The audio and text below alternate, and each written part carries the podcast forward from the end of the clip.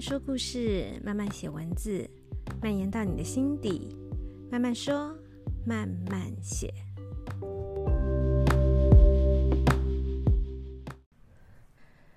嗨嗨，大家这周过得好吗？上一周没有更新，因为我确诊了。但是非常的幸运，就是嗯，我的症状都算还蛮轻的。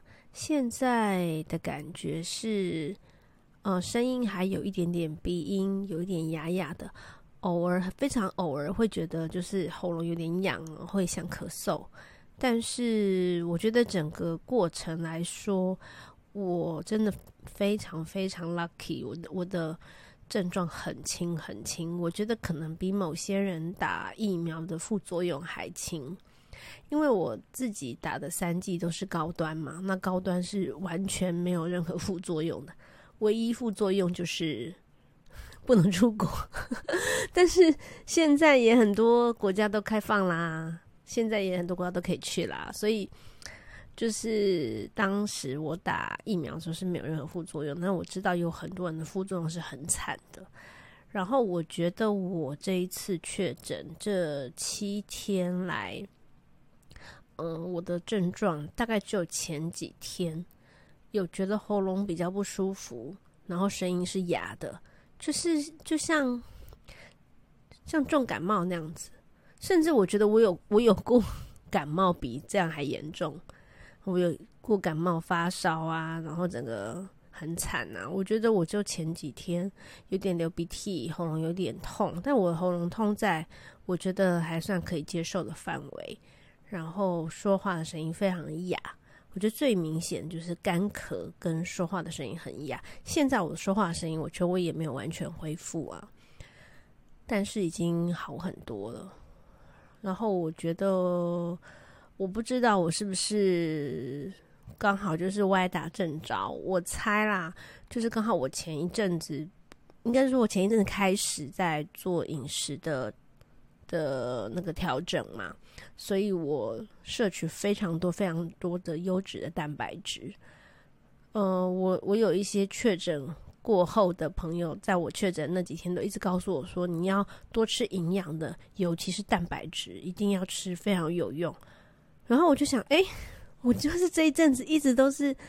蛋白质补充超多啊，然后再加上，如果我觉得很麻烦，比如说喉咙有点不舒服，吃不下东西，我就刚好我手边很多蛋白粉嘛，所以我就猛喝豆浆跟蛋白粉啊。而且超有趣的就是，哦，我要先说，就是因为我本我一直我不知道大家跟我的那个防疫的情报是不是一样的，我就一直在我确诊之前，我一直以为我们已经改成三加四了。后来我才知道是，呃，现在入境的，就是从国外进来的，是三加四，就三天隔离，后面的四天是那个那个自主健康管理嘛。但是如果是确诊的，是七加七，然后好像密接，或者是说你是要照顾呃亲友是有确诊的亲友的，你好像也是三加四，但是确诊的是七加七，所以我就不知道说啊，原来还是要隔离七天。这么久这样，然后，呃，我就是，呃，这七天呢，我很巧，就是我刚好我的，我之前就 也是归功于我之前在做饮食管理，然后呢，有的时候会有点嘴馋，然后但是嘴馋，我的我当时的想法就是，我看到什么想吃的，我就先买下来。但是呢，我把它放在我的冷冻库里面。例如，我可能，嗯、之前就看到还不能够吃动物性蛋白质的时候，看到一些什么鸡翅啊，然后一些鱼的鱼片呐、啊、什么的，我当时囤了很多在我的冷冻库里面。然后呢，我就想要不就是放终日的时候吃。要不就是等到之后可以开始摄取动物性蛋白质的时候再吃，然后那时候就是眼睛看到这些什么都想吃，就买了一大堆，把我的冷冻库塞满。之前我还在想说，天哪，我的冷冻库太满了，然后我又还没有到那个可以吃动物性蛋白质的时候，那些东西要怎么办呢？要等到什么时候才可以吃啊？万万没有想到，我一一转到那个可以吃，就是 R 三可以吃动物性蛋白质的，过没几天我就确诊了。那也还好，我之前因为嘴馋，然后我就先囤了一堆东西在家里，这七天才都才都有东西吃。再加上其实前几天食欲是没有很好的，也吃不下，所以我就喝蛋白粉啊，然后多喝水啊。然后还有蜂胶很有用，虽然我的喉咙真的是算是不算很痛，我的症状真的非常非常轻，可是在，在呃这段期间，我发现有些朋友也同时确诊了。那我有些朋友的症状是非常严重的，然后他们就是跟我说，万万没有想到喉咙可以那么痛，非常可怕。他们的喉咙痛到像被刀子割一样。然后肺也很痛，那这真的是比较严重。他们就是会全身无力啊，然后就整个瘫软这样。那然后我自己是呃，就嗯、呃、会用蜂胶，然后蜂胶虽然我喉咙不算很痛，可是蜂胶滴下去还是会有一点刺刺的感觉。然后过一阵子你会觉得蜂胶其实尤其比较高浓度一点的蜂胶，你会觉得它是有点黏黏的，在手上捏起来是黏黏的。然后，甚至那个，你如果有一阵子没有打开那个盖子，那盖子会很难开，因为那个蜂胶的那个粘性啊。然后，这个黏黏的东西会在你的黏膜上形成一层保护膜。所以我就是这这几天就是有吃我朋友给我的那个就是中药，再加上那个蜂胶，我就觉得整个喉咙跟肺都很舒服。那讲到这个药，其实我也不太清楚这个流程是怎么样诶，因为可能每个县市不一样吧。嗯，因为我原来住在台中嘛，所以我的户籍其实之前已经迁到台中了，可是我又搬回来北部住了嘛。那所以呃，我一一确诊之后，我还是有到我们家对面的那个医院的急诊室去做 PCR。因为呃，我的保险员告诉我说，嗯，还是去申请一下好了。结果我去做 PCR 之后，我以为就是可以直接说，哎，我是不是可以申请要拿药，还是怎么样的？可是他捅完我的鼻子之后，就说好，你可以走了，回去看报告。然后我就在那边，啊，就这样子吗？然后他就说，你是要干嘛的？你是要赔赔那个？陪诊的嘛，就是像有些人是，呃，家家人在那个医院里面嘛，那好像你如果你要进去，比如说要陪陪在他的那个旁边的，那他们都要先测过，然后才可以有报告出来之后才可以进去，嗯、照顾他们嘛。我说不是不是，我就是确诊，然后保险员叫我要来做一个确诊的申报，那就说那你就回家看报告吧。然后我就说他好像也。没办法现场拿药，所以可能都还是要视讯跟，就是比如视讯拿视讯看诊问诊，然后医生可能还看情况给你药。但因为我自己是没有没有拿药，我只是我我因为我刚好我的情况是比较轻症，然后因为我的户籍在台中，我的报告一出来的那一天，马上就接到台中的呃卫生所跟。他们有分配一个，就是居家照护的诊所，就分别接到他们的电话。那我就跟他们说：“可是我现在住在北部，我现在不住在台中。”他就说：“好，那我们再帮你转接到就是隶属的责任单位。”我过了一两天之后，才接到北部的，就是医院。然后有发简讯跟打一通电话给我，就是好像各县市的这个资源还是不太一样，然后反应的速度还是不太一样的。所以我觉得，如果你的情况是比较严重的，绝对绝对要自己要比较嗯警觉一点，因为现在病例比较多嘛，那大多的人都是轻症，所以我觉得嗯，就是主管的单位。不论是医疗方面的，或等等，就是会可能会认为说，现在大家都轻症，就不会那么的紧张。好，可能所以必须要是你，如果你的情况比较严重，你自己要主动一点的去，比如去问诊啊，去拿药啊。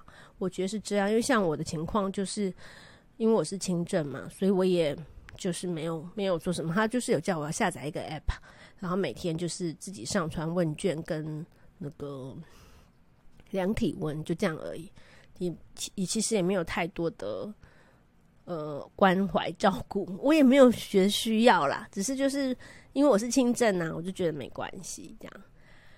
然后我自己的感觉是比较明显，我其他喉咙啊、什么呼吸道症状我都算轻微的，但比较明显的感觉是那个嗜睡，但是这也是好事诶，我觉得，因为嗜睡，所以我就一直睡，一直睡。可是我发现每睡一觉起来，身体就好一点，所以其实就是你身体需要什么，他自己会告诉你。那如果那刚好，因为我觉得，因为我们确诊了，就是必须要隔离七天。这七天你哪里也去不了，就在家里。那既然你身体想睡，那你就睡啊。我觉得也蛮刚好的。我反而觉得这一次的确诊，可能是因为我自己的症状比较轻，所以我可以这么说。我会觉得我这次的确诊，我没有觉得是一件不好的事情。我反而觉得它让我停下脚步，呃，让我去。嗯，怎么说呢？因为有这七天是不得不在家，不不得不放假嘛，所以有有很多时间可以跟自己相处，然后让身体休息。我原来的工作也没有说太累，可是毕竟是在上班，我觉得我常常会会有一种上班了回来之后，就有一种啊，什么事都不想做了。所以其实还是有蛮多事情我想要好好去做的事情，常常就会。就是说，哎，算了，明天再说，然后就一直明天再说，明天再说，过了好多个明天都没有做。但这七天呢，我就看了几本书，然后，呃，当然就是睡了很多长觉。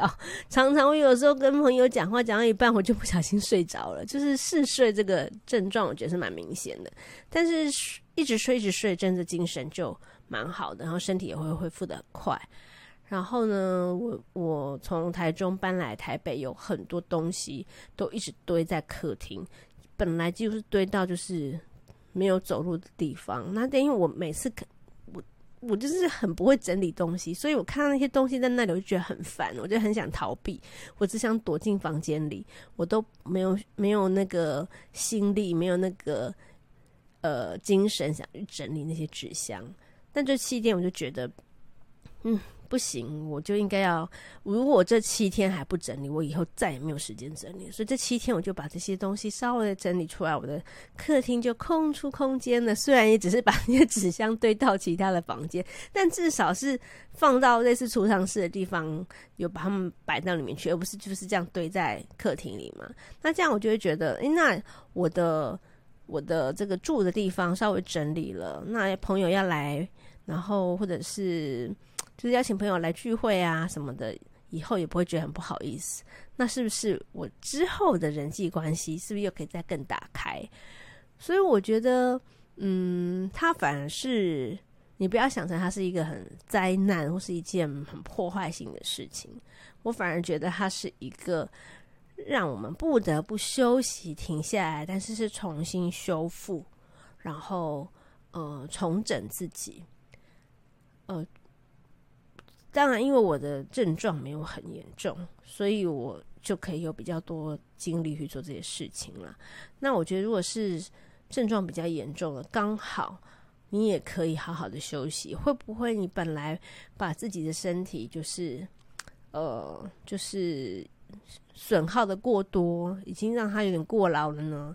那这个时候，这七天你就好好的睡觉，好好的吃，多喝水。然后想睡就睡，这七天你想睡多少都不会有罪恶感，你就是该睡该休息。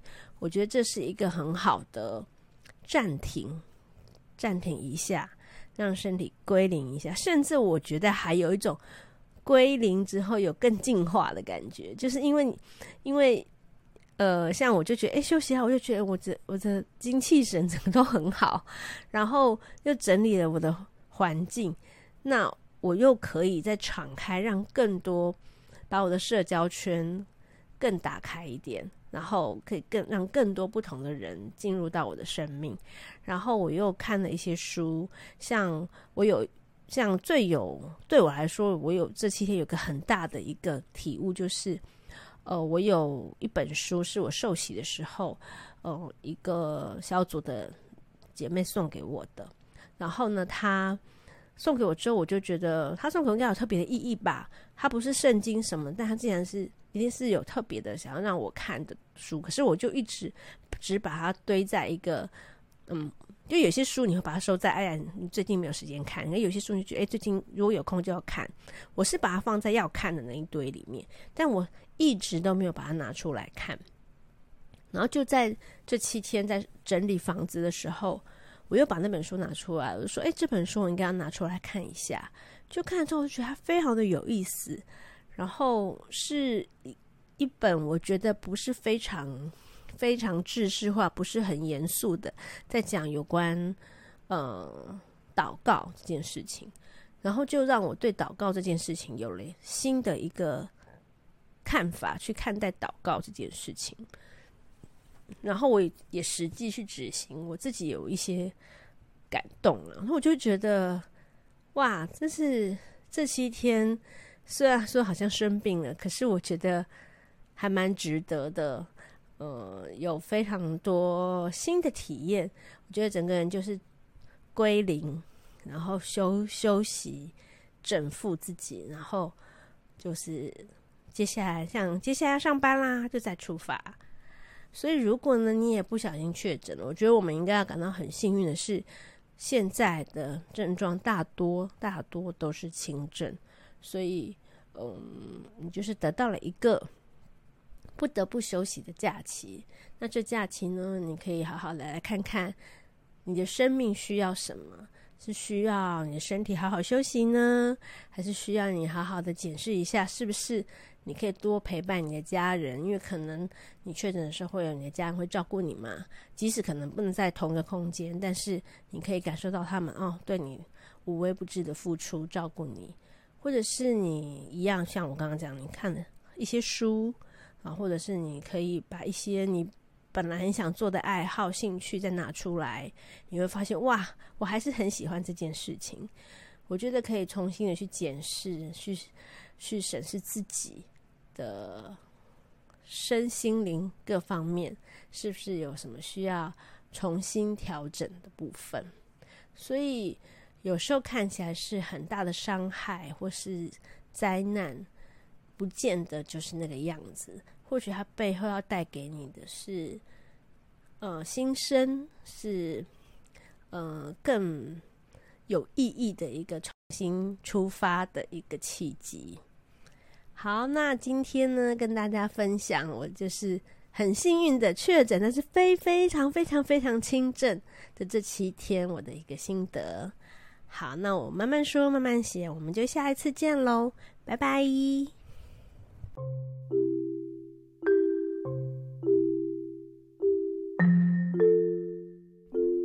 今天的节目内容还喜欢吗？